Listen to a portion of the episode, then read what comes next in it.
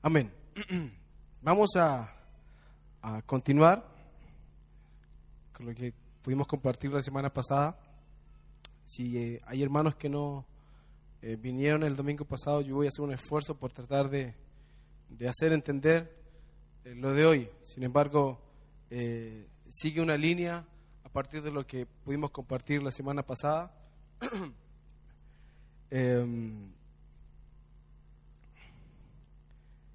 y creo que el Señor nos va a seguir hablando. Le invito a que pueda ir a Génesis capítulo 2, verso 22. Vamos a recordar una cita para poder ligar lo que sigue hoy a partir de la semana pasada. ¿Cuántos pudieron disfrutar el tiempo de adoración? Amén. El Señor hace maravillas en medio de la adoración. Muchas veces no alcanzamos a dimensionar, no alcanzamos a pesar todo lo que ocurre, eh, pero Él produce en nosotros, Él vivifica nuestro nuestro espíritu y hay un montón de transformaciones que suceden dentro de nosotros. Aún nuestro ánimo, usted no se dará cuenta, pero después de un tiempo de adoración ya nuestro ánimo ha cambiado completamente. Veníamos centrados en nosotros mismos y de pronto nos vamos pensando en el Señor. Y eso ya cambia, cambia todo, eh, incluso la apariencia de nuestro ser. Eh, Génesis capítulo 2, ¿verdad? Del versículo 22 al 25. Quiero orar un poquito antes de comenzar. Le pido que me acompañen en esto. Padre, gracias por tu espíritu. Gracias, Señor, por tu revelación y porque tú estás en medio de nosotros, Señor. Nosotros necesitamos de tu palabra de vida, Señor. Tenemos hambre de ti, Señor. De nada más que de ti. Tú eres ese alimento. Tú eres la vida, Señor. Tú eres la luz, la justicia para nosotros. Tú eres, Señor, la verdad. Señor, hoy nos ponemos a tus pies para comer, para recibir, para escuchar lo que tu Espíritu nos quiere hablar, lo que nos quiere decir, Señor. En el nombre de Jesús abrimos nuestro corazón y nuestro entendimiento para escuchar y para entender, Señor. En el nombre de Jesús. Amén. Amén. Entonces teníamos Génesis capítulo 2, verso 22. Voy a leer. Dice así, y de la costilla que el Señor Dios había tomado del hombre, formó a una mujer y la trajo al hombre. Y el hombre dijo, esta es ahora hueso de mis huesos y carne de mi carne. Ella será llamada mujer, porque del hombre fue tomada. Por tanto, el hombre dejará a su padre y a su madre, y se unirá a su mujer, y serán una sola carne. Diga conmigo, una sola carne. Una sola carne. Los que somos esposos, los que somos matrimonio, somos una sola carne con nuestras esposas, ¿verdad? Pero además de eso, somos, nos volvemos un solo ser en pensamientos, en ideas, en planes, en proyecciones. Nos unimos de tal manera que ya nuestros pensamientos se comienzan a, a, entrelazar. Es toda una experiencia nueva y preciosa que ocurre en el matrimonio. Mas, sin embargo, la semana pasada estábamos hablando respecto del misterio de Cristo y la iglesia, ¿verdad? Leímos Efesios capítulo 5 la semana pasada. Otra cita que es importante leer, Génesis capítulo 2, 12, perdón, del versículo 1. Hablábamos de la diferencia que hay entre vivir en una soltería y vivir en matrimonio con el Señor. O sea, estar, recu- recuerdan que les enseñaba que el noviazgo no existía en la antigüedad, sino que la traducción de novia o novia está más bien relacionada al matrimonio y al casamiento, no a un estado de soltería, ¿verdad? Entonces hablábamos de las dos, de la diferencia que existe, que hay cuando yo me relaciono con el Señor como un novio, como eh, como hoy- en día entendemos el noviazgo, ¿verdad? De una manera separada, a diferencia de, aquel, de la iglesia que es la esposa del Señor, que está íntimamente unida. Génesis 12.1 dice, y el Señor dijo a Abraham, 12, capítulo 12, versículo 1, y el Señor dijo a Abraham, vete de tu tierra de entre tus parientes y de la casa de tu padre a la tierra que yo te mostraré. ¿Cuántos saben que cuando nos casamos en matrimonio, ¿verdad? Tenemos que dejar a nuestros padres. ¿Cuántos saben eso? ¿Verdad? Es sabio, es el diseño del Señor, es, como quien dice, es para mejor, ¿verdad? Para nosotros, ¿verdad? Tenemos que dejar la familia paternal, la que nos crió, la que nos formó, para unirnos a quien va a ser nuestra esposa. Ahora, el Señor le está diciendo a Abraham, sal de tu tierra, vete de tu tierra, de entre tus parientes y de la casa de tu padre. ¿A dónde? A la tierra que yo te mostraré.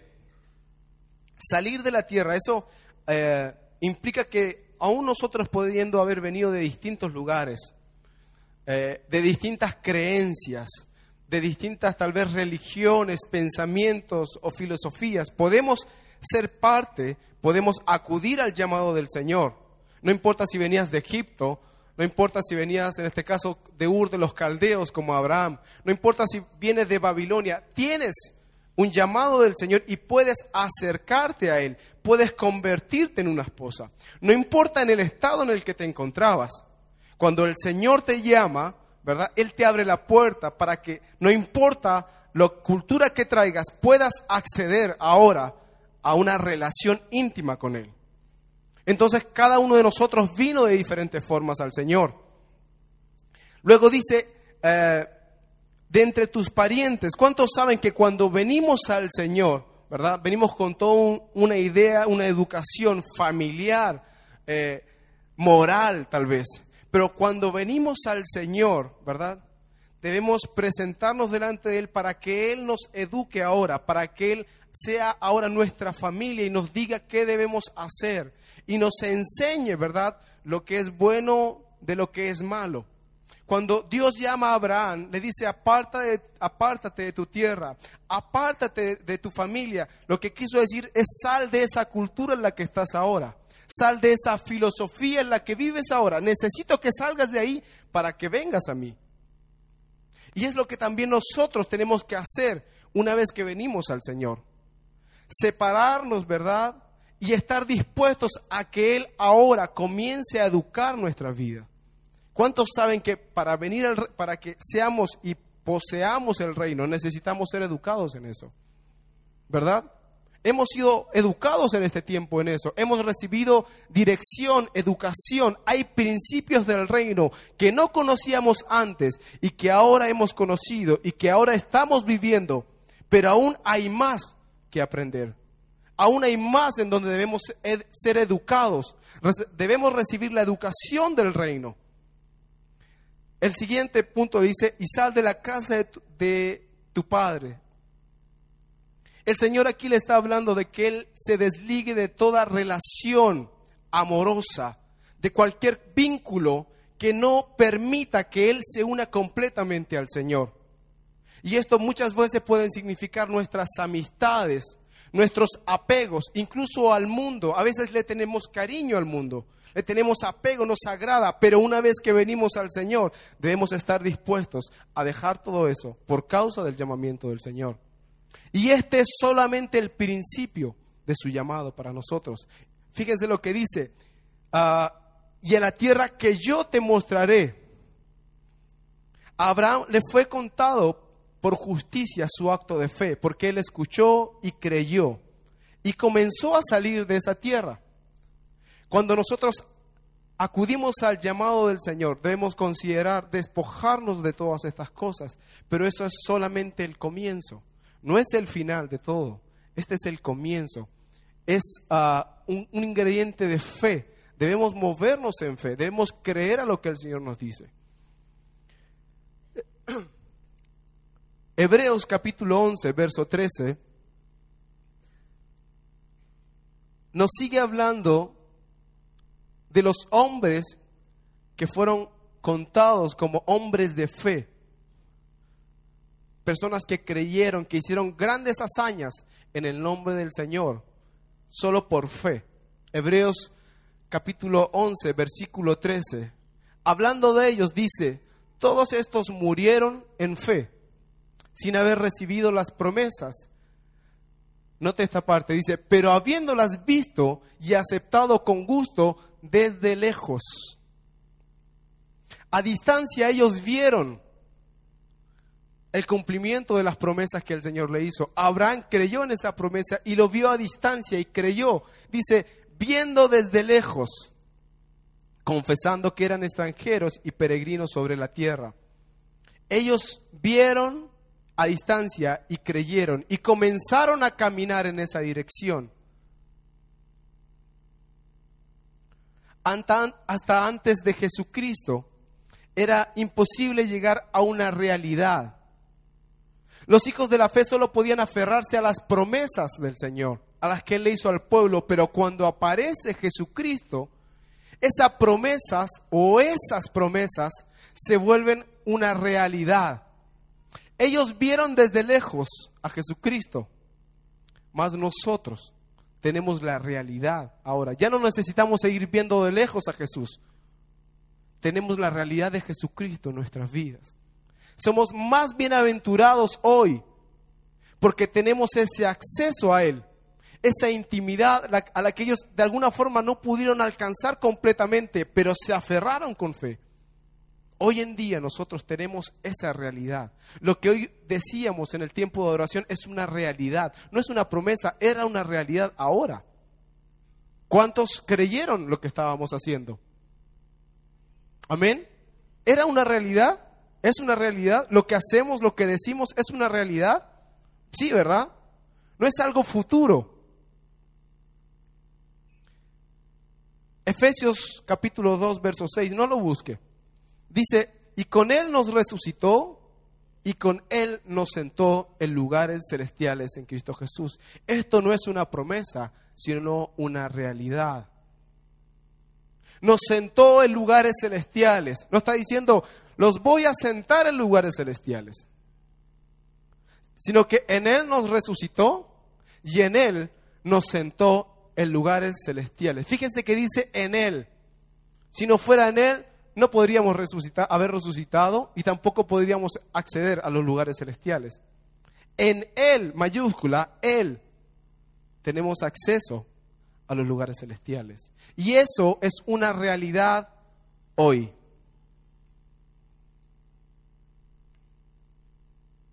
La iglesia que es esposa es la iglesia que da a conocer los pensamientos del rey es la que accede a la recámara de la intimidad de Jesucristo. ¿Cuántos han visto esa película? ¿Cómo se llama? Una noche con el rey, Tania, ¿sí? Una noche con el rey, de la historia de Esther. ¿La han visto? ¿No? ¿Qué película ven? Está disponible, la puede comprar. Es una historia basada en un libro de Tommy Tini, si no me equivoco, ¿verdad?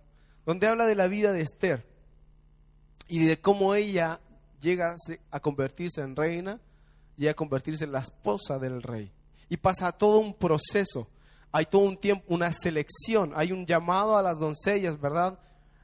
Cientos de doncellas acuden, se preparan y el rey iba a elegir a una y elige a Esther. No la elige al azar, sino porque Esther eh, fue guiada por un eunuco, y ella supo preguntar, supo acceder y supo conocer cuáles eran los deseos del rey, cuáles eran los gustos del rey, cuáles eran los sentimientos, cuáles eran las necesidades del rey. Y ella se enfocó en hacer lo que el rey quería que fuese. Ella se enfocó en ser para el rey lo que él deseaba y dejó de ser común. Entonces, finalmente, se vuelve la esposa del rey, toma un lugar de gobierno por haber sido una mujer sabia. La iglesia del Señor debe ser una iglesia sabia, que conoce, que busca los pensamientos, pero no solamente para conocerlos, sino para transmitir lo que hoy en día hacíamos en la adoración, ¿verdad? Decíamos que nos uníamos a Jesucristo para hacer su voz. ¿Por qué? Porque la esposa tiene acceso a conocer los pensamientos de su esposo y ella puede transmitir lo que el esposo le dice en la intimidad. Nadie más puede hacer eso. Nadie más puede entrar a un nivel de intimidad con Jesucristo como lo tiene la esposa.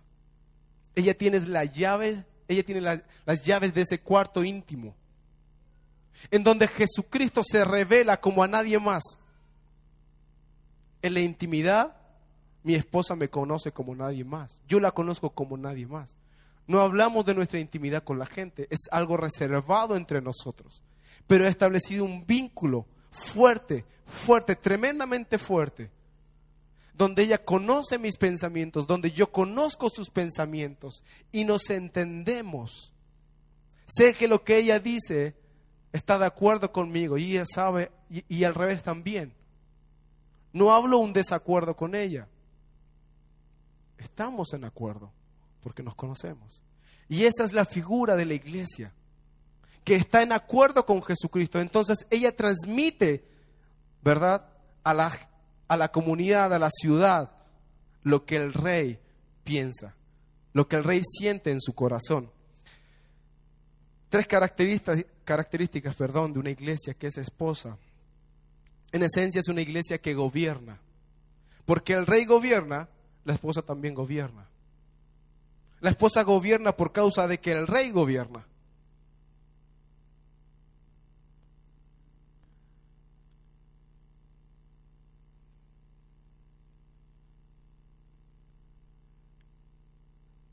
Otra característica es que ella conoce los deseos del corazón del rey, que es Cristo. Ella conoce la intimidad.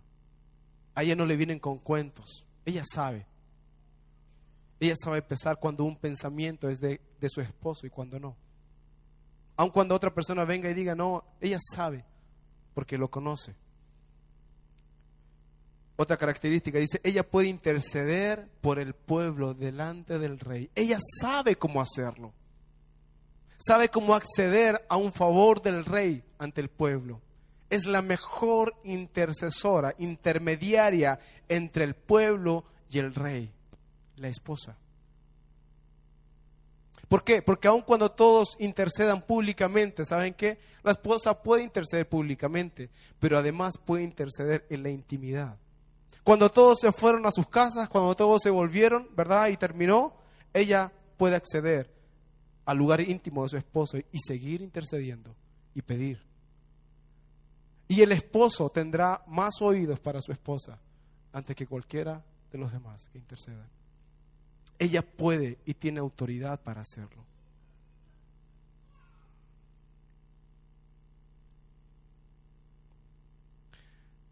Le voy a dar tres citas si quiere usted la anota, pero solamente voy a leer una. Apocalipsis capítulo 18, verso 23. Apocalipsis 18, 23. Jeremías 7, verso 34. y Jeremías capítulo 16, verso 9. Se las repito, Apocalipsis 18, verso 23, Jeremías 7, verso 34, finalmente Jeremías 16, verso 9.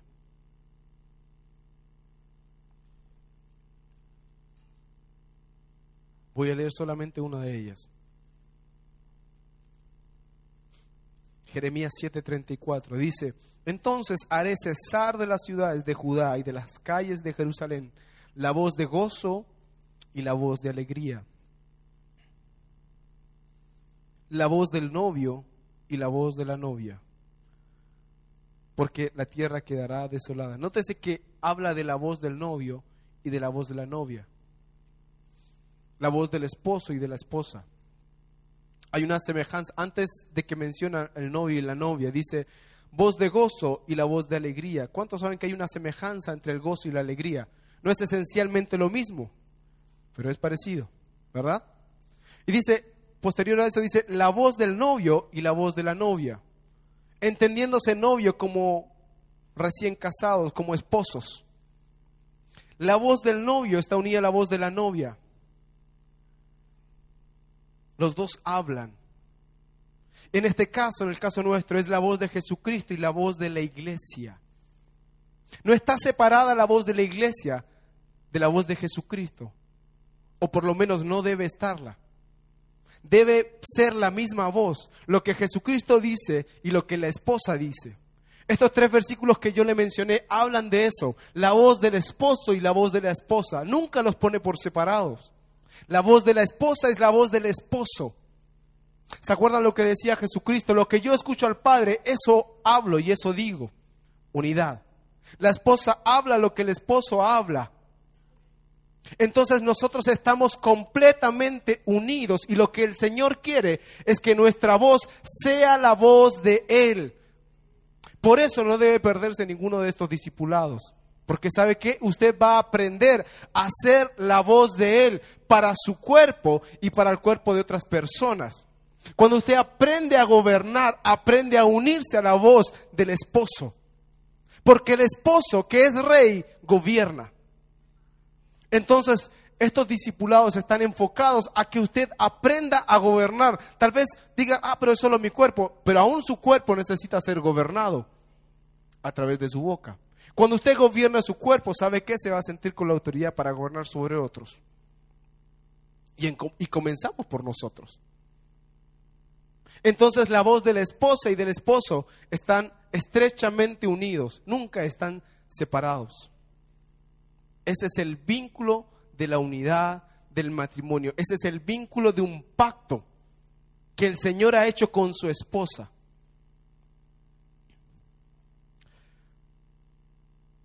¿Cuántos saben que los nombres son importantes? ¿Verdad? Ellos definen propósitos, identidad, destino. Los nombres tienen mucho que decir, por eso que ahora nosotros hemos entendido esto y a nuestros hijos no le ponemos el nombre que está de moda, sino buscamos que sea una bendición, porque cuando los llamamos queremos que bendición salga de nuestra boca, no ignorancia y no una maldición. Buscamos un nombre con un significado que el Señor nos haya dado. Entonces yo digo, Natalia Araceli, yo digo, bendición de Dios y altar del cielo. Ven para acá y estoy estableciendo sobre ella una bendición. ¿Verdad? Los nombres dan identidad, producen y te alinean con un propósito. Lo que el Señor hace respecto de la iglesia, fíjense, habla de que la iglesia es su casa,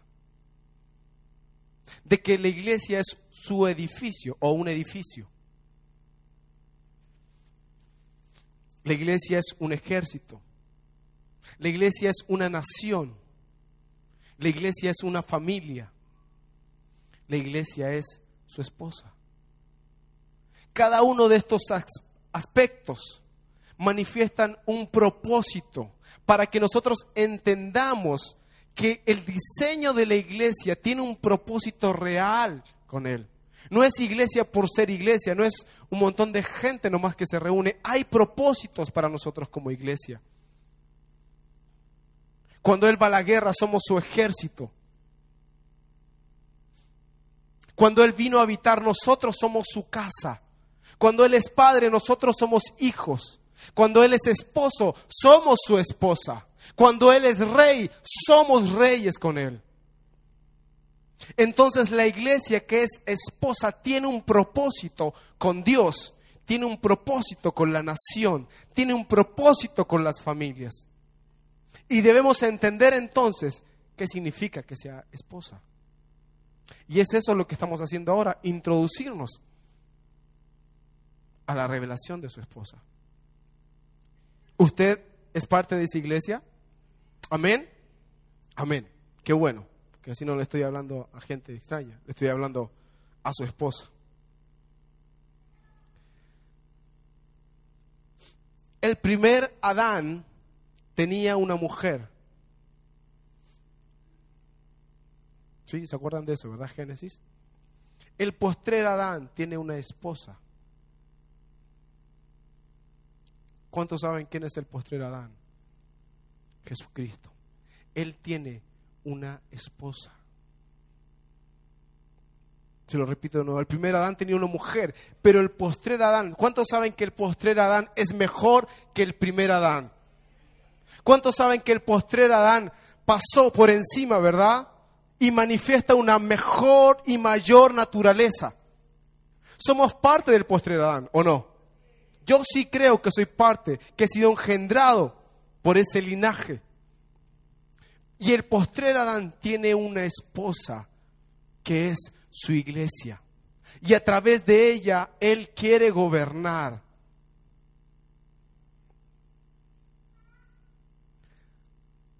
Una cita que leíamos hace la semana pasada era Juan capítulo 19, verso 34. No lo busque. Solo para recordar lo que dice ahí. Juan habla y dice que cuando Jesucristo estaba en la cruz, una lanza le atravesó el costado, ¿verdad?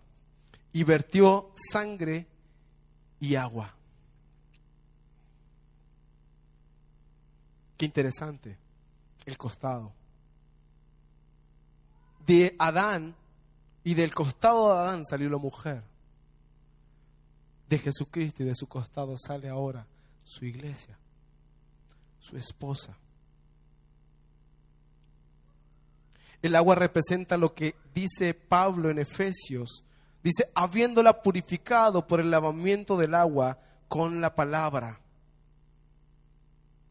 Jesucristo ha limpiado, Jesucristo nos ha lavado a nosotros, su iglesia. A través de su palabra, ¿verdad? Como si fuese agua. Y eso es lo que hemos hecho durante todo este tiempo. Siempre hacemos eso. La palabra nos limpia, la palabra nos purifica siempre y cuando actuamos en obediencia a ella. De lo contrario, es como agua que pasa y que no nos alcanza. Pero cada vez que recibimos la palabra y la escuchamos y caminamos en obediencia, somos lavados, somos limpiados, somos purificados. La sangre, perdón, la sangre establece el pacto y es el sello de la unión entre Cristo y la iglesia. De su costado salió agua y sangre para manifestar la purificación de su iglesia y para sellar el pacto que tiene con ella. La sangre que no se deja borrar con nada, que pasen generaciones y de generaciones, generaciones y no es capaz de borrarse que es capaz de verse desde los satélites a la Tierra. Ese elemento sobrenatural que el Señor ha diseñado es el que eligió para pactar con su iglesia. Nada ni nadie nos puede separar del amor de Cristo y de la unión que tenemos con Él. La sangre de Jesucristo se establece para sellar el pacto entre Él y nosotros. No hay ley en el mundo ni en el universo que nos pueda separar, ni siquiera ya la muerte ni las tinieblas, de nuestra unión con Jesucristo. Por eso que cuando nos unimos a nuestras esposas, cuando nos unimos en matrimonio, este es un pacto tan poderoso que es importante hacer, producir esta unión de acuerdo al diseño del Señor, porque ahí tiene una gran bendición. Y aún la unión entre matrimonios, entre, entre esposos, ¿verdad? Se manifiesta la unión de sangre. En la intimidad. Hoy, hoy en día, hace unos momentos, ¿verdad? Comíamos y bebíamos del pan, reestableciendo un pacto con el Señor.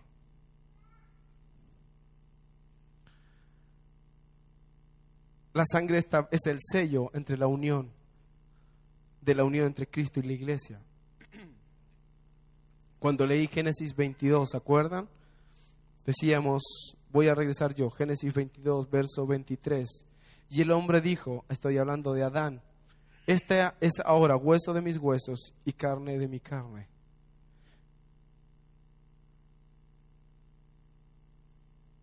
Jesucristo también quiere decir exactamente lo mismo acerca de su iglesia que ésta sea ahora hueso de sus huesos y carne de su carne.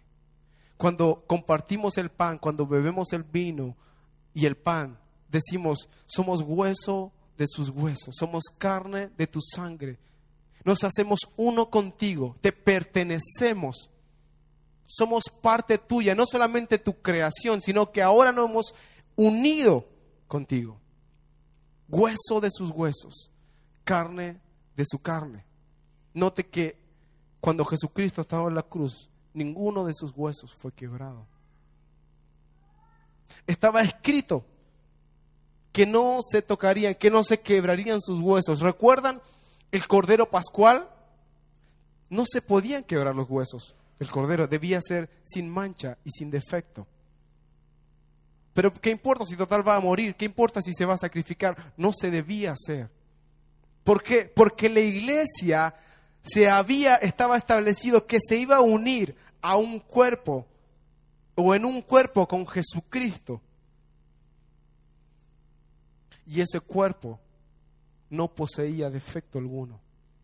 Esos huesos debían estar totalmente completos y firmes. Porque la iglesia también se debía unir a un cuerpo perfecto para ser santificados, para ser unidos a un cuerpo perfecto que es Cristo. No se podían quebrar los huesos de Jesús.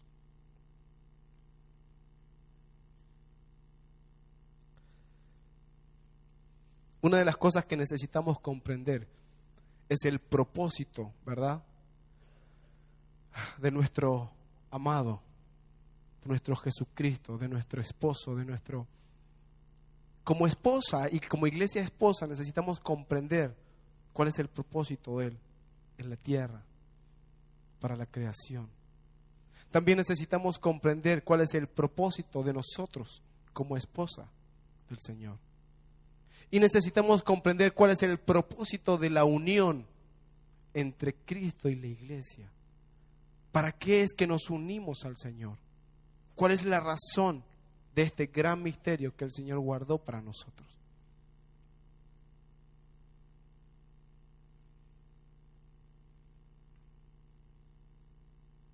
¿Cuántos saben que después de que nos hemos casado, comienza una nueva vida en todas sus dimensiones. El día en que nos unimos a nuestras esposas comenzó algo completamente nuevo, completamente nuevo. Llevábamos muchos años viviendo solos y ahora vivir en unidad es completamente diferente. Debemos aprender muchas cosas. Aunque aun cuando hayamos leído libros, que aun cuando alguien nos haya dado muchos consejos, eh, nos toca tener la experiencia propia de esa unidad. Ah, y se comparten todas las cosas. Antes cuando era soltero yo podía ir, gastar mi dinero, pensar en mí, comprarme mi ropa, mis cosas, sin problema. En el momento en que me uno en un matrimonio, eso ya no es así. No voy y me compro y gasto de manera deliberada, total. Eh, y ocultándole eso a mi esposa. No es así. ¿Cuántos saben que hay un montón de prioridades que son cambiadas desde el momento en que nos casamos? Mi esposa se vuelve una prioridad para mí. Yo me vuelvo una prioridad para ella. En atención, ¿verdad? En comprensión. Debo abrirme yo paso para entender su vida, sus hábitos, mis hábitos. La cultura familiar que ella tiene en comparación con la cultura familiar que yo tengo. Y debemos establecer ahora una nueva cultura familiar entre ambos. Por eso es que nosotros aconsejamos a los matrimonios, bueno, ¿se quieren casar? Sí. ¿Qué, ¿Qué tipo de familia quieren tener? ¿Qué tipo de matrimonio quieren tener? No uno que sea feliz. Sí, claro, todos queremos eso. Pero específicamente, ¿qué quieres? ¿Qué tipo de hijos quieres tener? ¿Qué tipo de ambiente quieres generar en tu familia? ¿Qué crianza, qué enseñanza le quieres dar a tus hijos? ah, no es algo que pasa así nomás. No, tú puedes elegir, puedes determinar qué tipo de educación le quieres dar a tus hijos. Si no tomas esa decisión, si no le pones atención a eso, ¿sabe qué? El hijo se va a educar solo. Es más, el mundo lo va a educar. Las situaciones lo van a educar. El mal ejemplo lo va a educar. Pero en el reino hemos aprendido que nosotros decidimos lo que nos pasa y lo que les va a pasar a nuestras generaciones. Entonces, una vez que nos hemos unido en matrimonio, comenzamos a preguntarle al Señor y comenzamos a decidir ahora lo que queremos para nuestros hijos y para los hijos de nuestros hijos. No se deja al azar. Es necio hacerlo así. ¿Por qué? Porque eso no, no, nos va a conducir a ningún lado, ni siquiera nos va a conducir a un matrimonio feliz. Eso está lejos de ocurrir si no tomamos decisiones importantes, si no establecemos principios en el matrimonio, principios para relacionarnos, principios para actuar, principios en las finanzas, principios en las prioridades de nuestra familia, en donde le enseñemos a nuestros hijos, esto es prioridad para tu vida. Hijo, en este tiempo, esto es tu prioridad. En cinco años más, esta va a ser tu prioridad. Hijo, ahora tienes 20 años, esta es tu prioridad. Si no lo hacemos, el mundo lo va a hacer por nosotros. Ahora, cuando la iglesia se une a Cristo, comienza todo un proceso diferente donde la iglesia debe aprender a vivir en unidad con Cristo. ¿Cuántos saben que hay muchas iglesias, pero no muchas de esas son esposas? Más bien, Jesucristo habla en el Antiguo Testamento a Israel y le dice que se prostituyó con las abominaciones de las otras naciones. Aun cuando era virgen, Israel se prostituyó, y yendo tras otros ídolos, yendo tras otras culturas. ¿Saben por qué? Porque la influencia de la sociedad es fuerte. ¿O no? ¿O a usted no le ha costado salir de la influencia de la sociedad?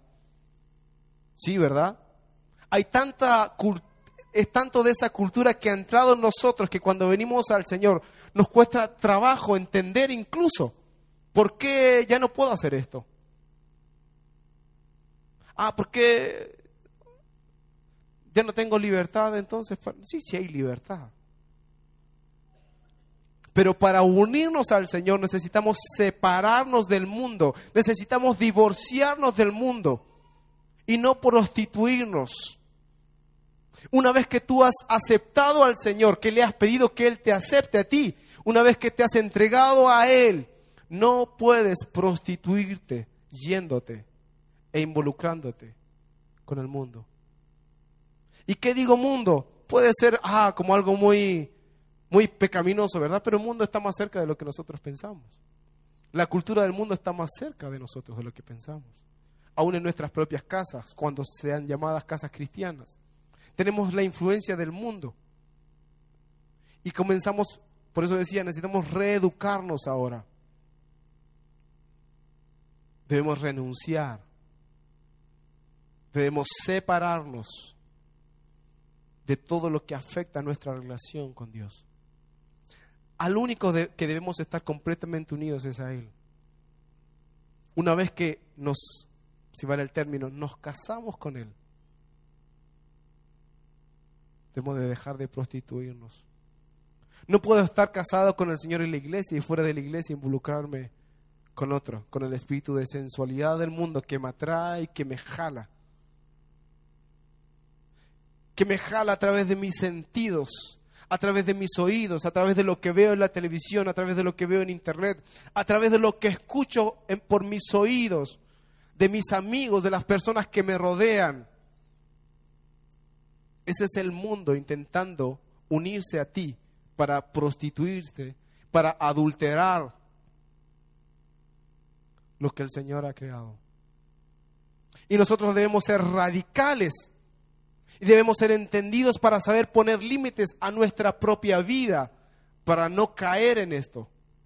Diariamente debemos exponernos delante del Señor y debemos pesar nuestros pensamientos, debemos pesar nuestras prioridades ¿Qué es más importante para mi vida? Asistir a una fiesta del colegio como apoderado y dejar de ir a un discipulado. Fiestas que incluso son paganas, bailes que incluso son, usted sabe. Pero aún en lo que hacemos y cómo nos comportamos, aún en lo que enseñamos a nuestros hijos. ¿Cuántas veces, por ejemplo, nos dedicamos a preguntarle a nuestros hijos qué es lo que le enseñan en el colegio? ¿Cuántas veces nos, dedicamos a verificar las enseñanzas que nuestros hijos están recibiendo de sus maestros? ¿Cuándo fue la última vez que le preguntaste si en el colegio le habían hablado de sexualidad? Si no lo haces, ¿sabes lo que estás haciendo? Estás diciéndole al mundo, educa a mi hijo tú. Yo no tengo tiempo. O más, estamos diciendo, no, confío en que tú lo vas a hacer bien. El profesor lo va a hacer bien, ¿verdad? No importando que le enseñe que el homosexualismo es normal, que el lesbianismo es normal. Si nosotros no tomamos esa posición, ¿saben que nuestros hijos van a lidiar con el espíritu del mundo y va a empezar a entrar en su vida y luego nos va a costar trabajo sacarlos de ahí? Nos va a costar. Ahora, como iglesia del Señor, una vez que nos hemos unido al Señor, y cuando hablo de iglesia hablo de nosotros como congregación, como comunidad, pero también de manera personal. Si yo me he unido al Señor como su esposa, necesito velar por, porque todo lo que yo esté haciendo esté completamente alineado a sus propósitos y a sus diseños. Partiendo por las películas, por la música, por lo que hago, por lo que dejo entrar a mi casa, por las conversaciones que permito en mi hogar, porque no sé ponerle freno a mi vecina cuando me empieza a hablar mal del otro vecino, porque me permito a mí y permito a mi hijo ver deliberadamente el programa que él elija en la televisión. Y aún yo me permito ver programas catalogados para adultos, porque soy adulto sencillamente. ¿Cuánto de eso está entrando en nosotros? ¿Sabes lo que el Señor le dijo a su pueblo? Te prostituiste con, las abominaciones de las otras naciones. Cuando prefiriste hacer como ellos y ser como ellos, vivir como ellos. El pueblo quería un rey como las demás naciones tenían un rey. Lo que el Señor quería hacer era gobernar Él sobre la nación a través de un sacerdocio. Pero ellos quisieron ser como los demás. A veces nos ha pasado a nosotros, queriendo tener la libertad, de decir, pero ¿por qué no? ¿Por qué no? ¿Por qué, ¿Por qué? Y nos atrae el mundo, nos atraen las cosas del mundo, cuando el Señor ha establecido para nosotros principios claros de reino. El Señor aborrece la prostitución y que juguemos con Él un día estoy contigo y después ya no. Entonces nunca estás unido realmente. Porque aquel que se une completamente, un espíritu es con él. Un espíritu es con él. Sencillamente estás jugando y estás teniendo intimidad con el mundo y juegas a tener intimidad con el Señor el día domingo. Pero el resto de la semana sigues intimando con el mundo. Y tienes hambre del mundo y quieres más del mundo y no te das cuenta cómo eso te hace mal y te une más y más a Él. Y cada vez te unes menos al Señor. Los tiempos de adoración son tiempos de intimidad, donde tu espíritu se une al de Cristo. En proporción, júzgalo tú, ¿cuánto tiempo pasas intimando con el Señor versus lo que haces con el mundo? Piénsalo tú. ¿Prefieres dedicar tiempo a lo ocioso, a lo que no en nada te sirve, a lo que en nada te beneficia, en vez de pasar tiempo con el Señor. Ya ni siquiera nos limitamos a, leer la palabra. Antes se enseñaba, ¿verdad?, que la palabra era, es importante la palabra, pero hoy en día tenemos cantidad de formas para tener intimidad con el Señor, a través de la adoración, a través de los mensajes, en donde escuchamos palabra de vida, en donde somos limpiados otra vez. Teniendo tiempos de adoración, al dormir, al descansar, teniendo tiempos de oración con nuestra familia, tiempos de búsqueda con el Señor. Eso manifiesta que estamos unidos, que estamos casados, que somos esposas de Jesucristo. La intimidad matrimonial no es no es sano, ¿verdad? Los que son casados saben esto. No es sano que sea una vez, haya intimidad una vez al mes, una vez cada dos meses. No es sano. Aún Pablo habla de eso. Los hombres están sujetos a sus esposas y las esposas a sus esposos. Pero la intimidad debe ser algo sano y recurrente. Es esposa. Y aún con el Señor es así. No es a, la distancia. Esa es la relación que el mundo tiene. Pero nosotros en la iglesia no. Eh, la iglesia que es soltera, que no está casada, si vale, digo soltera para hacer una separación, es la iglesia que solo habla, y nótese que no, no se entiende como algo malo, habla acerca de Cristo. Es aquella que está viviendo una relación de pololeo con el Señor. Habla acerca de Cristo, habla de Él. Está enamorada de Él, ciertamente está enamorada de Él. Y solo le queda hablar de Él. Pero la iglesia que es esposa habla de lo que Cristo habla, que es diferente. Se lo repito, la que está separada habla acerca de Él, la que es esposa habla de lo que Él habla, que es diferente. ¿Lo entendió? Amén. Cuando estamos próximos a casarnos, ¿qué hace la novia?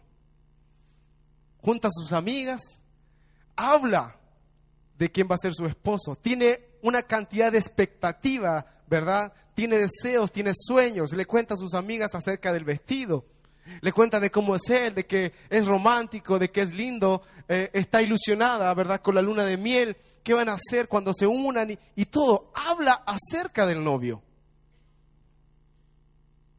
Pero la que es esposa habla ya de una experiencia real. Ella habla de la realidad del esposo. No solamente especula, ¿verdad?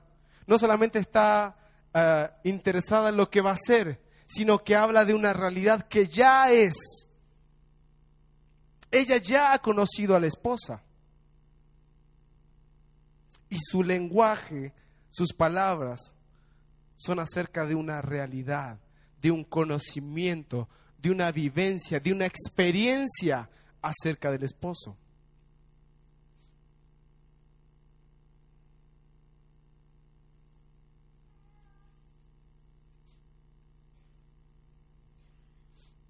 ¿Saben que hay gente de otros países que conocen a la pastora Pamela. Han escuchado, la han visto en videos, han escuchado hablar de ella. Y tal vez podrían decir, sí, la conozco. Pero no es lo mismo que usted diga, yo la conozco. Usted sí la conoce. ¿Verdad? Usted está con ella, usted ha tenido experiencias con ella, usted habla, ha dialogado con ella, ha conversado. Y que ella te conozca, claro, no es lo mismo hablar acerca de alguien que hablar de alguien directamente. Y esa es la diferencia entre una iglesia que vive en un estado de noviazgo, de pololeo con el Señor. La iglesia que está de novia con el Señor y es pololea con el Señor, a veces está muy apasionada por Él y hace cosas para llamar su atención, ¿verdad? Pero aún no conoce el corazón del esposo. Entonces hace campaña, hace proyectos, hace muchas cosas para atraer a la gente, para cautivarla, para llamarla, pero no necesariamente manifiesta los pensamientos del esposo. Entonces finalmente falla, porque no ha logrado unirse todavía a Jesucristo. La iglesia que es esposa no va a ser para Fernaria solamente por hacerlas. No es que quiera mucha gente, así que vamos a hacer una campaña afuera, vamos a llamar a un, grupo cristiano que cante um, reggaetón. Ah, ¿ocurre o no? Esa es la iglesia que es novia. Esa es la iglesia que ha estado pololeando con el Señor porque todavía no ha conocido los pensamientos en la intimidad con el Señor. La iglesia que es esposa no da golpes al azar. Ella manifiesta el verdadero pensamiento y la verdadera voluntad de quien es Cristo. Entonces da golpes certeros. ¿Por qué? Porque está gobernando. Porque lo que transmite es el pensamiento de Jesucristo. Y no está aquí para entretener a la gente, sino para manifestar la voluntad del Rey. Y las cosas tienen propósitos reales Y el propósito está unido a la mente de Cristo. No a una especulación de que no, yo creo que al Señor le agradaría. No, al Señor le agrada hacer esto. Porque lo conoce, porque ha pasado tiempo en intimidad con Él. Y eso es tanto responsabilidad de nosotros como líderes como de usted como congregación. Porque la iglesia la hace usted y la hago yo. La hacemos nosotros. La cultura que se genera aquí es la cultura que nosotros hacemos, no la cultura que generan los líderes. Es la que nosotros todos hacemos. Si vivimos en los principios del reino y somos obedientes a ellos, generamos un ambiente, generamos una actitud, generamos una cultura. Cuando una persona que por primera vez nos visita y entra acá y estamos en un tiempo de adoración y usted está con así una cara de larga, ¿sabe qué? Está generando una cultura. Está demostrando a la persona que recién viene que a usted no le interesa adorar al Señor. Y usted es parte de eso. Y si nosotros estamos acá, como alguien decía, con así una vena adorando, ¿verdad, Anita? ¿Te acuerdas? Y usted está ahí atrás así como, qué lindas las luces, ¿verdad? Todavía está contando cuántas, cuántas líneas son. La persona va a entrar y lo va a ver a usted. Y usted le va a transmitir un ambiente. Si él, que lleva mucho tiempo acá, no le interesa participar de la adoración. ¿Qué le queda a él que viene recién llegando? Entonces la iglesia que es esposa es una iglesia que en unidad ha entendido que el tiempo de adoración es un tiempo para unirnos a Él. Entonces mi canción ya no es solamente de novio, solo, solo a Él mirándolo de lejos, como era en el Antiguo Testamento, como fue para quienes Dios le hizo la promesa desde lejos vieron. Eso era para antes. Eso es para la iglesia que pololea con el Señor. La iglesia que es esposa no está mirando desde lejos, es partícipe, es parte de la unidad con Jesucristo. Y cuando acá empezamos a declarar y adorar, ¿verdad? Acerca de Jesucristo, allá atrás, el que esté al último está haciendo exactamente lo mismo y está en unidad con la persona que está aquí y está en unidad con la persona del Espíritu Santo que está gobernando el ambiente.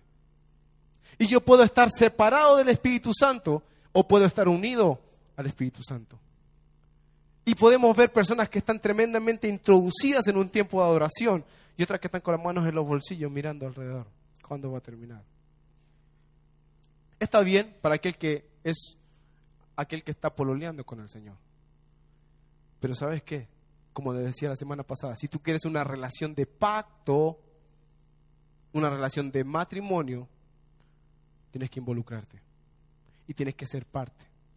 Ya no eres solamente una, oveja arrastrada, no es ser alguien que ya vamos, hermanito, vamos, no, eres parte. Te has unido, has tenido acceso, has entrado al lugar íntimo del Señor. Entonces entiendes si te haces uno y eres partícipe del hermano que está dirigiendo acá adelante. Y juntos ministramos a las personas que recién han venido al Señor. A las personas que recién entra, ¿verdad? No le queda otra porque está encerrado entre ustedes y nosotros. Y entra y todos están adorando. ¿Saben lo que va a hacer él? Sí, y va a entrar con mucho respeto. Y va a quedarse ahí va a, va a mirar hacia allá, porque va a imitar al principio, va a mirar hacia allá, va a ver que todos están con una actitud de reverencia, tal vez cierre sus ojos, y por imitación, tal vez al resto, ¿verdad? Va a tener una actitud de reverencia, de respeto con el Señor. Y hay muchas más probabilidades de que el Señor le hable. Porque no está teniendo una actitud de, de rebelión, de rebeldía, sino de sometimiento al Señor. Somos su esposa y tenemos intimidad todos con el Señor. La iglesia va a dejar de hablar acerca de Cristo y se, va, y se comenzará a, a generar otro lenguaje. Ya no va a hablar acerca de Cristo, sino que va a hablar de Cristo, desde Cristo hacia el mundo Va a comenzar a hablar desde el corazón, desde el vientre del Señor hacia el mundo. Y ahí se cumple el pacto que hablan hebreos y ninguno tendrá que decir a su compañero conoce al Señor, porque ellos mismos le conocerán. ¿Por qué? Porque la iglesia va a dejar de hablar de Él y va a empezar a hablar por Él, que es diferente y hace toda la diferencia. Yo creo que ese tiempo se acerca para nosotros, que ya lo hemos estado haciendo, tal vez sin entender lo que hacíamos. Y, el hablar de Cristo hacia la gente produce totalmente un cambio. Ya no hablo de una figura, mira Jesucristo, no, Él está en mí, Él está en mí y Él te está hablando a través de mí. Tengo un mensaje de Jesucristo para ti. Él dice, y se activa en nosotros el mover profético del Señor. El testimonio de Jesucristo, que es la profecía, comienza a fluir a través de nosotros. Tenemos un vientre que está gestando la vida de Dios. Pero que si no somos capaces de abrir nuestros labios no va a salir nunca. Por eso usted debe aprender a abrir sus labios. Para que la vida de Dios fluya, salga de usted. Y usted le diga a las personas, ya tengo un mensaje para ti. Un mensaje del Señor.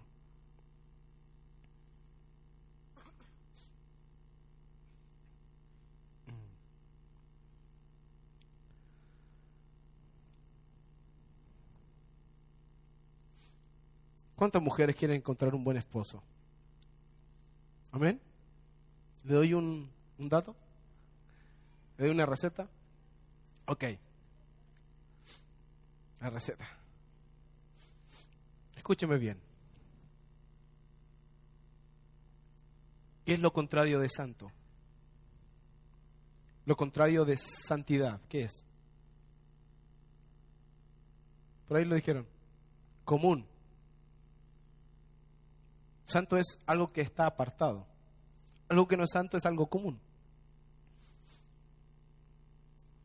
Queridas hermanas, el día que usted deje de ser común, deje de ser como el resto, usted va a llamar la atención de su esposo. Lo que hizo Esther fue hacer una diferencia entre todas las doncellas. Todas las doncellas se vestían igual, tomaron las mejores joyas tal vez, los mejores vestidos. Necesita ver esa película. Esther, ¿qué hace? deja de ser común. Dejó de buscar los intereses que todos buscaban. Y puso atención en saber. Y le preguntó al eunuco, ¿cuál, qué era el deseo del corazón del rey? Yo me enamoré de mi esposa porque ella era única.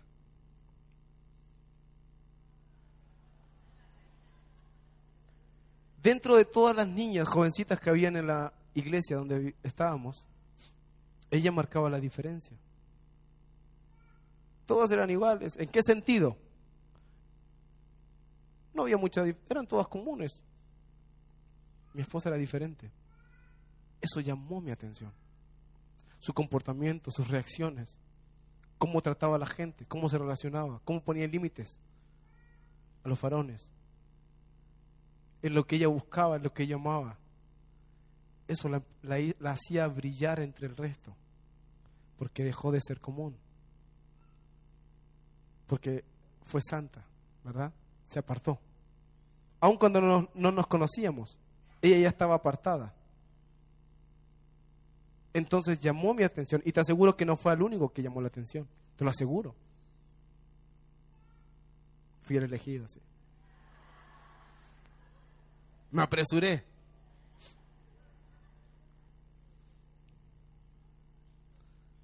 Cuando usted deja de ser común, escuche bien, deja de ser común y se consagra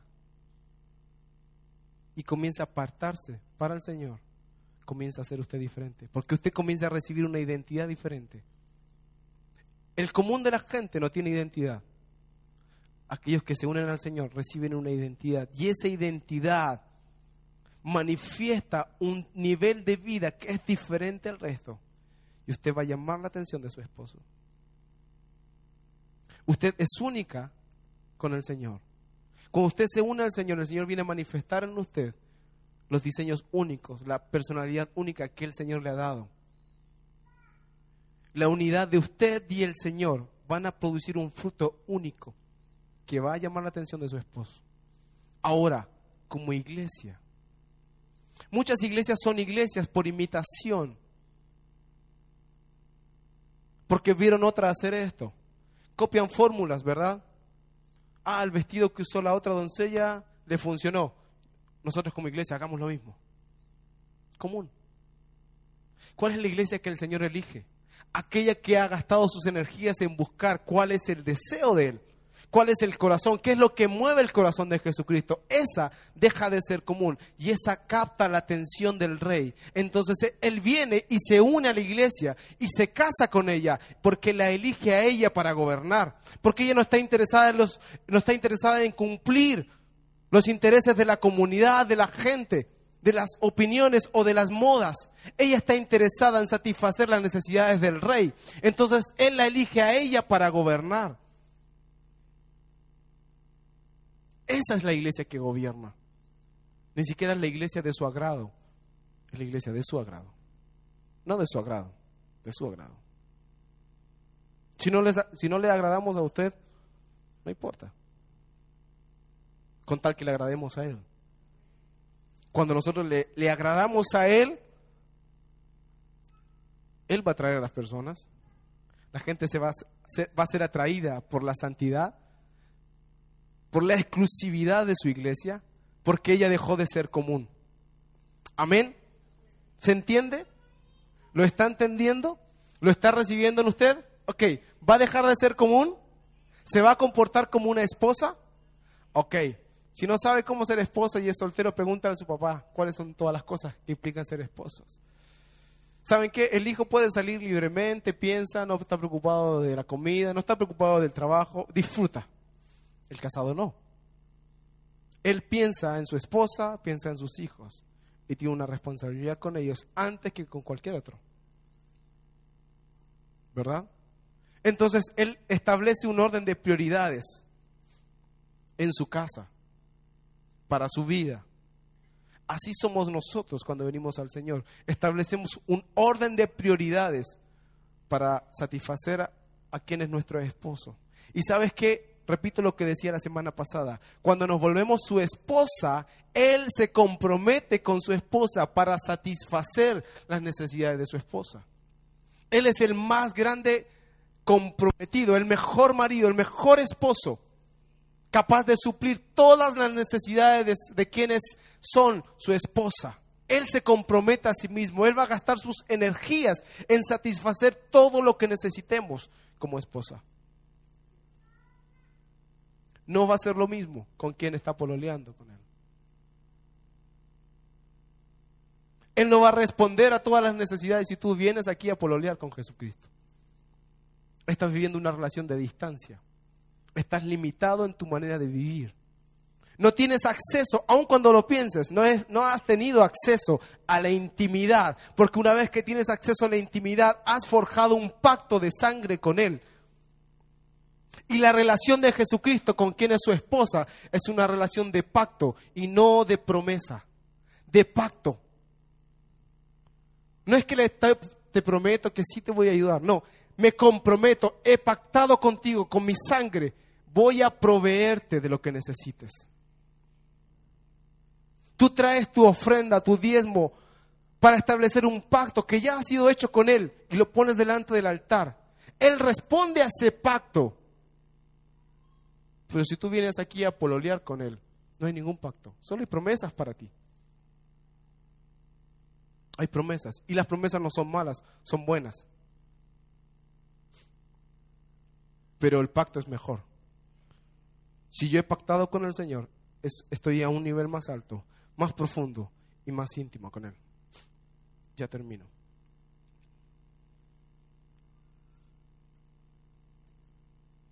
el Espíritu Santo viene a ser como el eunuco que ayudó a Esther. Podemos preguntarle a Él. Él sabe. Él sabe lo que le gusta al rey. Espíritu Santo, ¿qué quieres que haga? ¿Cómo agrado el corazón de Dios hoy día? Espíritu Santo, es domingo, son las 8 de la mañana, voy al servicio. ¿Cómo crees tú que voy a agradar al Señor? Dime, dime, sóplame. Sóplame, quiero tocar el corazón de Jesucristo. Y sabes que Él te va a responder, Él te va a hablar. Y tú escucharás. Dice, el Espíritu sopla y oyes su sonido. Mira, no dice oye sus palabras, oye su sonido. Recibimos su sonido y entendemos lo que dice.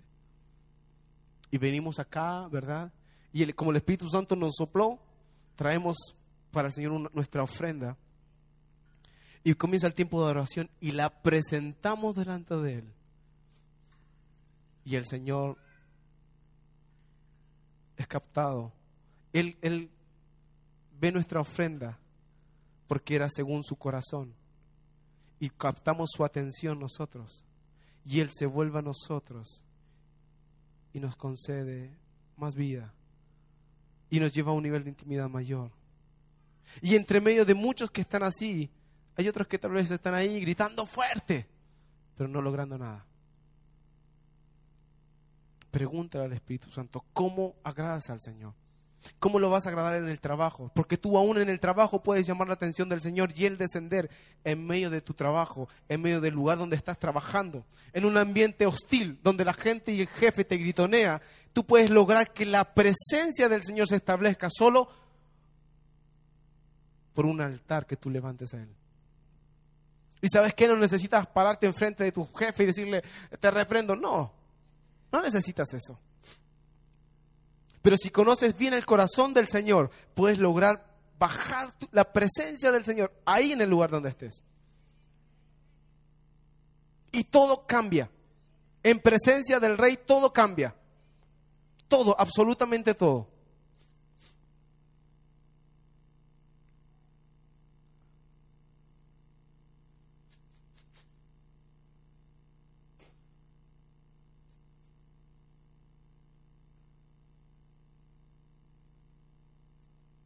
Pequeño resfrío. Pero ya le dije al Señor, soy tu esposa, ¿no?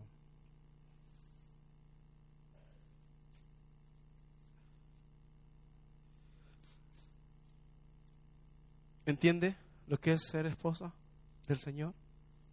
El Señor nos quiere llevar a una vida de pacto con Él. Invito que se ponga de pie.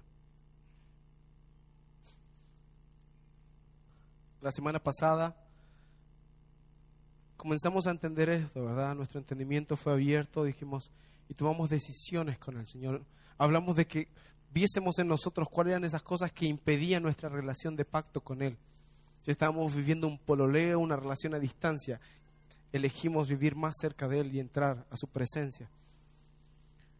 Si usted, eh, yo le invito a que, si usted no vino el domingo pasado, pregunta igual en librería para que pueda tener la parte, la primera parte de esto, porque al escuchar a ambos va a tener un mayor entendimiento. ¿Qué nos queda ahora? No solamente la idea o el concepto, sino que necesitamos introducirnos a una realidad. Y eso es a manera personal, a manera de congregación. ¿Verdad? Todos nosotros como congregación, pero también cada uno con el Señor necesitamos vivir en una relación de pacto.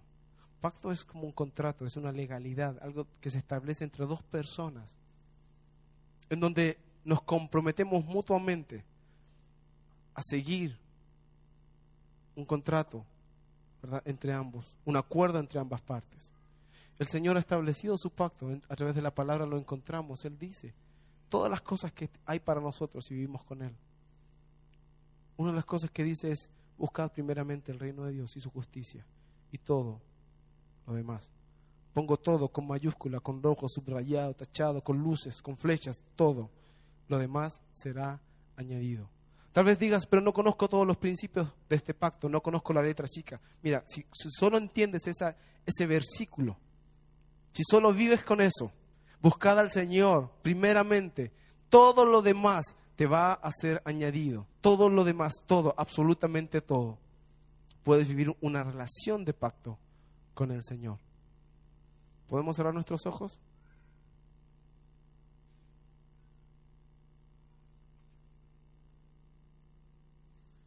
Solamente agregar algo que vi recién y era eh, con respecto a la ofrenda, pero realmente se, se, eh, se establece para todos, ¿no? Vi eh, así como gente echando billetes en el, en el canasto, pero eran así como billetes como arrugados, echando billetes, ¿no? Entonces, pero habían voces que decían, esto es lo que puedo dar, ¿no? esto es lo que tengo, esto es todo lo que tengo, es lo único que tengo. ¿no? Y, el Señor me decía, eh, ¿cómo? Me, hacía como sentir esa limitación que hay en nosotros, en nuestro corazón y en nuestra forma de actuar, en cuanto a que no se trata de lo que yo tengo, ni en el dinero, ni en lo que tengo como persona, ni en lo que soy. Se trata de lo que yo quiero hacer con Él, de la esposa que yo quiero ser con Él, de lo que yo le quiero, no sé, para que la esposa y el esposo puedan hablar lo mismo. Eh, no puedo estar en una posición distinta. Entonces, como yo sentía realmente en cuanto a, a todo, ¿no? A honrarlo, ¿no? Todo tiene que ser replanteado en nosotros, como decía el pastor Ricardo. No se trata de lo que se dice acá arriba solamente, sino de, lo que cada uno empieza a recibir directamente del Señor, ¿no? Como esposa, ¿no? ¿Cómo quieres que te honre? ¿Cómo te gusta que te honre? ¿Cómo te gusta que te hable? ¿No? ¿Cómo, no se trata de, bueno, yo voy a ser esta esposa, ¿no? o me voy a entregar a ti, porque esto es todo lo que yo soy. No, yo no entiendo más, tú sabes que no entiendo más, tú sabes que no tengo más dones, tú sabes que no, a él no le interesa eso. Él nos puede hacer la esposa radiante, preciosa. Dice en Efesios, ¿verdad? Él nos hace, Él nos, nos, nos llena de joyas. O sea, no es por lo que nosotros somos, es por lo que Él es. Entonces yo pensaba ahora que vamos a entrar en esta relación de pacto, no podemos entrar con una mentalidad de esclavo. ¿no? no le puedo dar lo que yo pienso que tengo. Bueno, es todo lo que tengo. Me acuerdo, es que una vez que escuché a Lana Méndez que decía, no, que le preguntaba al Señor, ¿qué quieres que haga? ¿Qué quieres que dé? No, y me decía, ponte, no sé, pues da 500 mil pesos. No sé, bueno, yo no tengo 500 mil pesos. Bueno, pero si eso yo escuché que diera, lo voy a juntar hasta que tenga y se lo pueda presentar. ¿Me entiendes? Si yo estoy luchando con un área de mi vida, ¿no? Y quiero, bueno, él sabe que esa es la esposa que yo quiero ser, ¿no? Voy a trabajar en eso y me voy a presentar para honrarlo como esa esposa. ¿Me entiendes? No es algo que otros tienen que hacer para que yo sea. No, es algo que yo quiero volverme como esposa. Entonces, eso, eso quería, yo sé que el pastor Ricardo va a orar ahora, pero eh, esa posición de, de que Él es capaz de hacernos la esposa él dice que él está preparándose una esposa. No que fue a buscar cualquiera, que él se está preparando una esposa. Y esa somos nosotros en todo lo que nosotros podamos, queramos llegar a ser.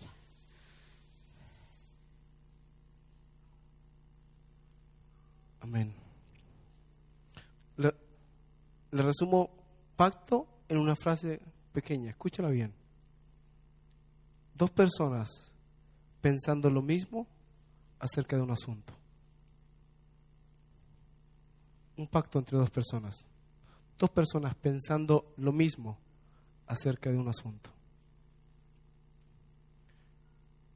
¿cómo, ¿qué piensa el Señor acerca de nuestras finanzas? Pensemos ahora lo que Él piensa de nuestras finanzas. Unámonos para pensar lo mismo que Él piensa. Y estamos actuando en pacto con Él. Si escuchamos la voz del Señor, ¿verdad?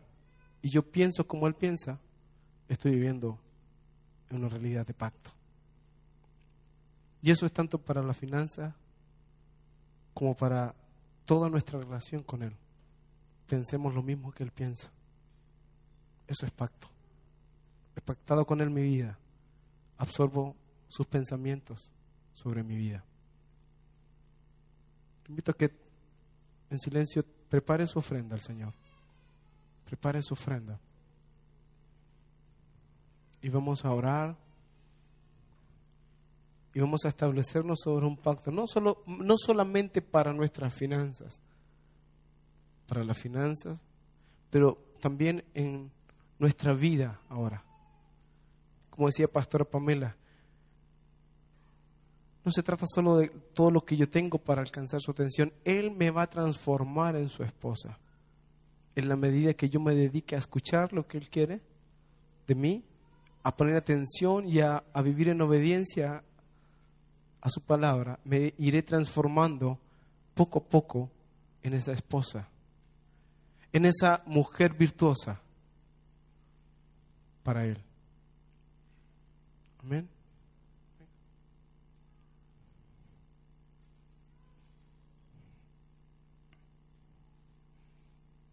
Entre mi esposa y yo hay un pacto de amor, hay un pacto de lealtad, de unidad, de unidad en el espíritu, de unidad en el cuerpo, de unidad en las prioridades, en nuestros pensamientos. Aun cuando estoy casado con ella, muchas veces hay muchos matrimonios que están casados, pero no unidos en pensamientos y en la unidad real. Creo que podemos aprender mucho de nuestra relación con el Señor, aprendiendo de nuestra relación como matrimonios. Vamos a comprender Efesios capítulo 5. Y ese misterio del que, hablo, que habla Pablo se nos va a ser revelado. Y así como hemos conocido al Señor, también aprendamos del Señor y de nuestra relación con el Señor cómo relacionarnos con nuestra esposa. ¿Verdad? A través de mi esposa puedo aprender acerca del Señor y a través del Señor puedo aprender acerca de mi esposa. Amén. Vamos a presentar nuestras ofrendas, nuestros diezmos delante del Padre. Sobre todas las cosas, gracias. Sobre todo, Señor, gracias. Antes que todo, gracias estamos agradecidos por la infinidad de cosas que tú mueves en nuestro favor, por la cantidad, Señor, por las cientos de cosas que tú mueves diariamente, semanalmente, para favorecernos a nosotros. Y aún a veces no, no nos alcanzamos a dar cuenta, Señor, de tu favor, que está ahí pero que tal vez hemos sido ciegos, Señor. Te pedimos, abre nuestros ojos para ver la obra de tus manos en nuestro favor, para ver la obra de tu pacto sobre nosotros, sobre nuestras familias, sobre nuestros trabajos y sobre nuestros hijos, Señor. Ponemos delante de ti ahora nuestras ofrendas, nuestros diezmos, lo que hemos traído con gratitud, Señor, porque hemos pactado contigo no solo nuestras finanzas, sino que toda nuestra vida, Señor, está delante de ti. Te presentamos, Señor, lo que hemos conseguido por el fruto de nuestro esfuerzo, de nuestro trabajo, Señor. Lo presentamos delante de ti, Señor. Queremos agradarte con ello, queremos tocar tu corazón. Queremos tener un mismo pensamiento acerca de las finanzas. Queremos tener un mismo pensamiento, Señor, acerca de nuestra actitud, de nuestra adoración, sabiendo qué es lo que te agrada, sabiendo cómo tocar tu corazón, Señor. ponemos nuestras finanzas y ponemos aún, Señor, nuestro trabajo, las puertas que tú ya has, ya has abierto para nosotros. El, Señor, las puertas de ingreso de dinero que tenemos por ti, Señor, las ponemos también delante de ti, para que tú gobiernes también en nuestros trabajos, Señor. Creemos, Señor, en un Dios que ama a sus hijos y que nos lleva a mayores niveles de prosperidad, de crecimiento. Tenemos fe, Señor. Tenemos buenos pensamientos, porque tú tienes buenos pensamientos de nosotros. Señor, tenemos buenos pensamientos de nuestro trabajo. Y creemos en que tú puedes darnos mejores lugares, Señor, mejores trabajos, mejores funciones. Creemos en que tú puedes mejorar nuestro horario, nuestro ingreso, Señor, y aún el ambiente laboral en el que vivimos. Creemos en eso, Señor. Decimos sí y amén al pacto que tú has hecho con nuestras casas, con nuestras familias.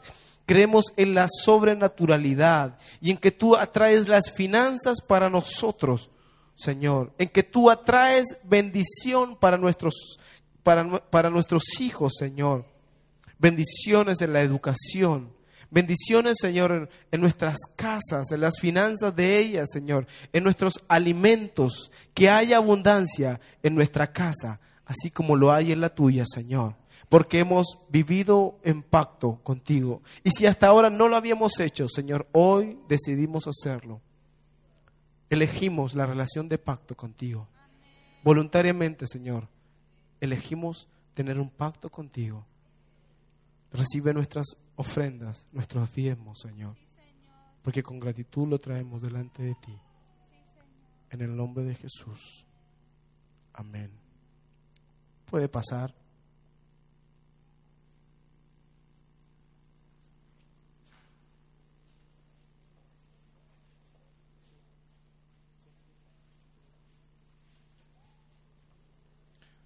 Por favor, no se siente. Póngase de pie, por favor. Quisiera poder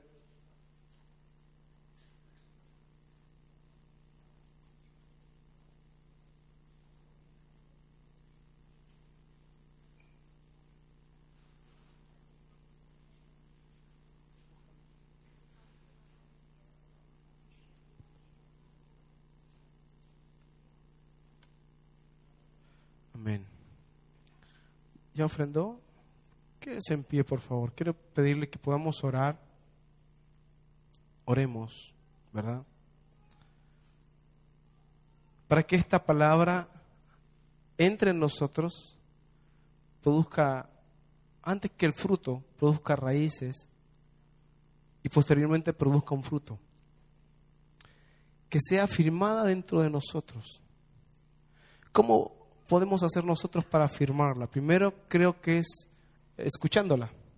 Tal vez haga el esfuerzo por escucharla más y se va a dar cuenta que usted va a entender cosas que ni siquiera tal vez yo y el resto ha entendido. El Señor le va a seguir hablando.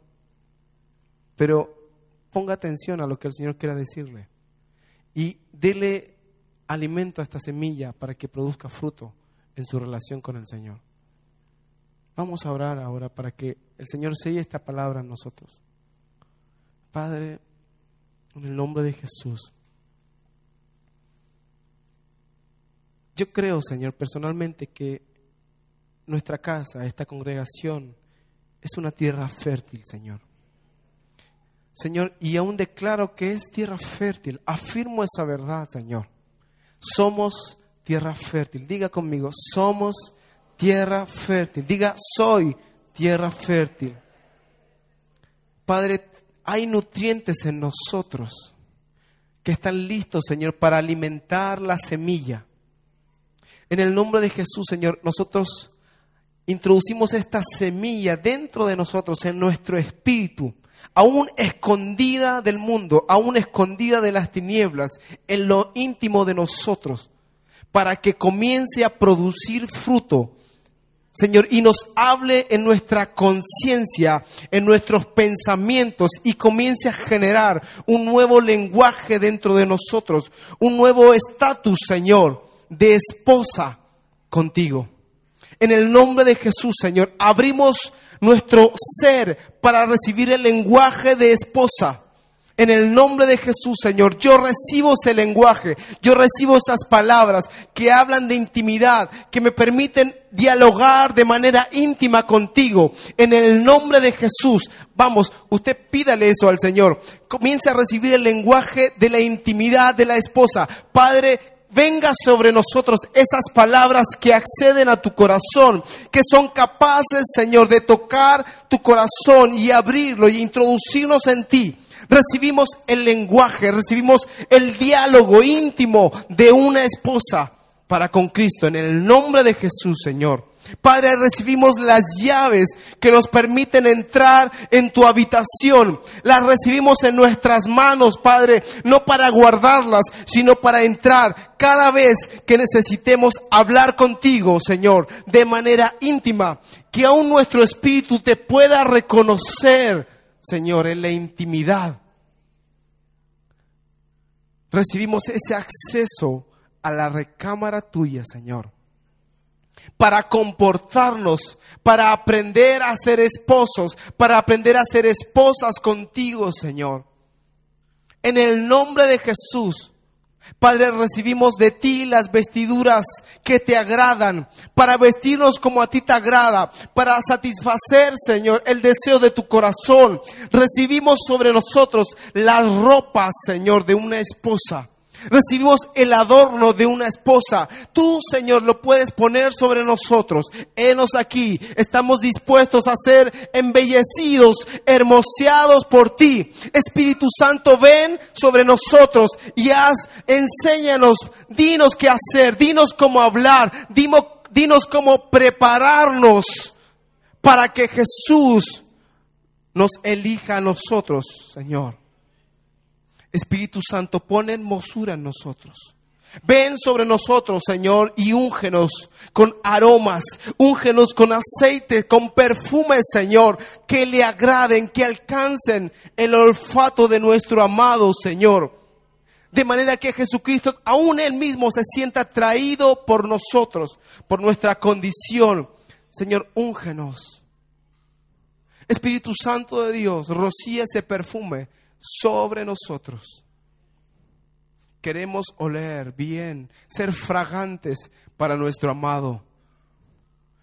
En el nombre de Jesús, despierta ahora nuestra conciencia, cambia nuestra mentalidad de pololeo, cambia nuestra mentalidad de distancia y de separación. Padre, pone en nosotros pensamientos de esposos, de unidad, Señor cambia en nosotros aún nuestra, nuestro sistema de creencias, Señor, los pensamientos que teníamos, Señor, de separación contigo, sean quebrados ahora en el nombre de Jesús. Padre, todo temor que nos impedía entrar, toda falta de seguridad que no nos dejaba creer de que tú podías tener intimidad con nosotros, toda incredulidad que no nos dejaba ver, Señor, lo espiritual y poder entrar hasta tu trono y tener unidad contigo. En el nombre de Jesús, Señor, sea quebrada ahora en nosotros. En el nombre de Jesús, sea quebrada ahora, Señor, toda estructura de lejanía, Señor sean acortadas ahora las distancias entre tú y nosotros, Señor. Tómanos de la mano y jálanos hacia ti. Tómanos, Señor. Ven a buscarnos, Señor. Si estábamos en Egipto, si estábamos lejos, ahora, Señor, te decimos, henos aquí. Ven a buscarnos, ven a buscarnos y llévanos, Señor, a tu recámara. Ven a buscarnos, Señor. Queremos casarnos contigo. No queremos vivir más lejos. No queremos mirar de lejos, Señor, porque eso fue bueno para el antiguo pacto. Hoy tenemos la realidad de ser convertidos en tu esposa, Señor. Esa realidad quiero para mi vida. Dígale al Señor, esa realidad es, es en la que quiero vivir.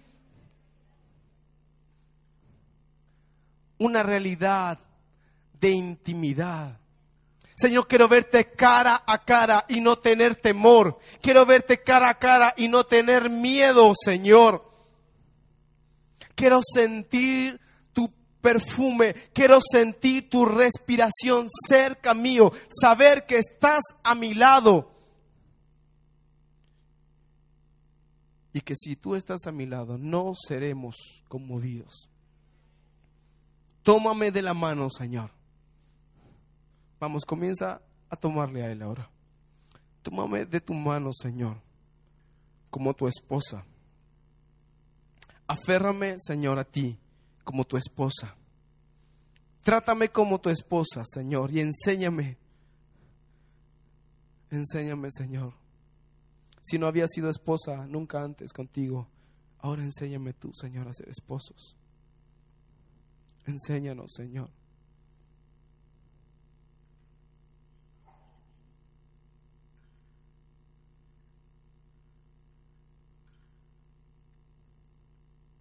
Con respecto a lo mismo es importante que entendamos lo siguiente.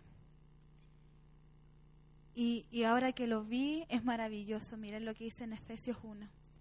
Y sometió todas las cosas bajo sus pies y lo dio por cabeza sobre todas las cosas a la iglesia, la cual es su cuerpo, la plenitud de aquel que todo lo llena en todo. La plenitud de Cristo es la iglesia. La plenitud de Cristo es usted como su esposa. Señor, en el nombre de Jesús, recibimos esta verdad, Señor.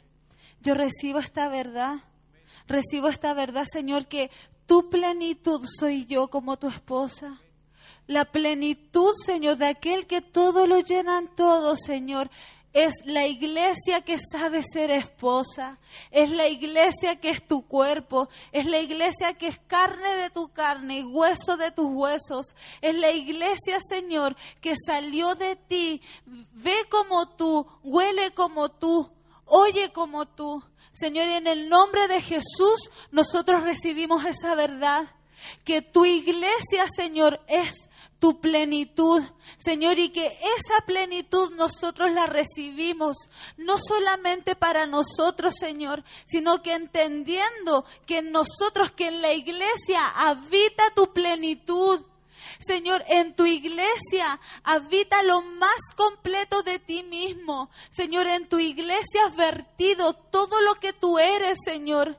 Y así como todo lo que tú eres, tu plenitud es vertida en nosotros, Señor. Nosotros recibimos esa plenitud. La recibimos en el nombre de Jesús, no solo para nosotros, Señor, sino para todo aquel que debe, que debe conocer, que debe ver, que quiere ver tu plenitud, Señor. Y cuando nosotros pidamos plenitud y queramos ver tu plenitud, recordemos, Señor, que la iglesia contiene tu plenitud.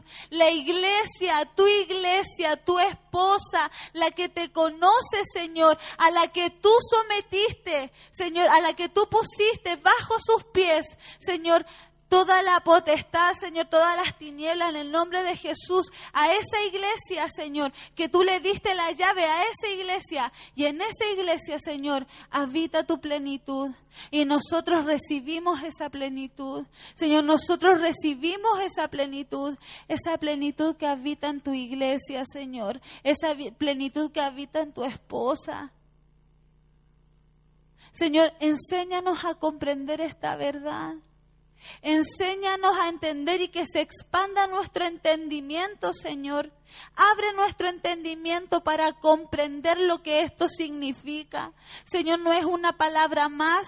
Señor, no es un verso más, es una verdad que debe ser asentada, Señor, en nuestros espíritus. Es una verdad que debe ser cimentada, Señor, en, en nuestro espíritu, Señor, y en todo nuestro ser.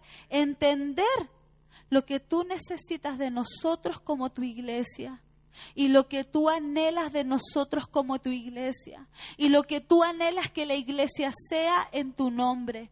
No una iglesia, Señor, que vea futuro, sino la iglesia que sabe que en el día de hoy todo está sometido bajo nuestros pies.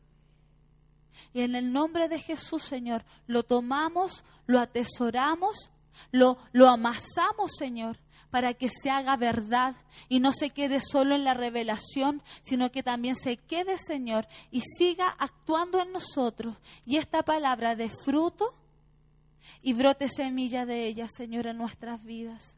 En el nombre de Jesús. Amén. Amén. Sí, ah, ok. ¿El almuerzo tienen hambre? Hay una rica comida preparada por unas hermanas con receta peruana. Así que le invitamos, si usted se inscribió, si no se ha inscrito y todavía hay cupo tal vez, quedan 10 almuerzos. Quedan 10 almuerzos todavía para que se inscriban los que no se han inscrito. Una muy rica comida. Tenga una semana perfecta en el Señor. Sea bendecido en todo lo que hace. Amén. Amén.